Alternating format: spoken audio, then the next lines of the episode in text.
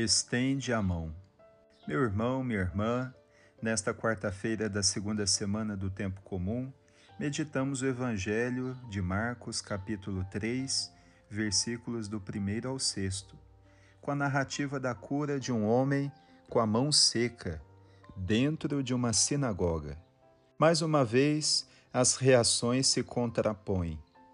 O olhar insensível dos legalistas e o olhar de Jesus, carregado de ira e tristeza, como justifica o evangelista, porque eram duros de coração. A crítica social por detrás do relato coloca em xeque um sistema religioso que imobiliza e paralisa.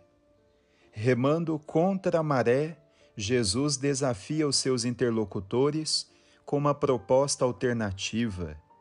Estende a mão. A mão seca, a mão do que sofre toma a centralidade dos olhares.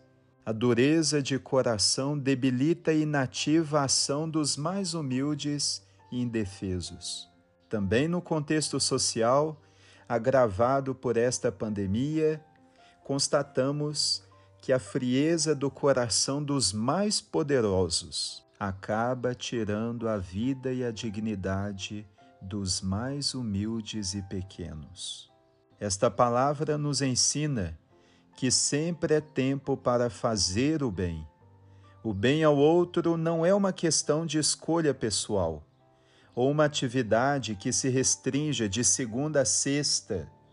Fazer o bem não é uma atividade profissional. Fazer o bem é uma ação humanitária e um ato de fé. O olhar de tristeza e de ira de Jesus pousa sobre a nossa realidade atual.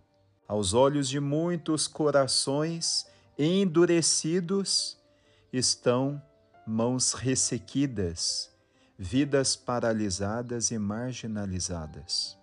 O relato final do Evangelho é ainda devastador. Ao saírem da sinagoga, fariseus e herodianos tramam a morte de Jesus. Estes, que eram inimigos históricos, fazem uma aliança para continuar semeando o mal com a coragem profética de Jesus, estendamos a mão daqueles que estão retraídos e paralisados pelo medo, pelo ódio, pela injustiça, pelo mal, pela violência.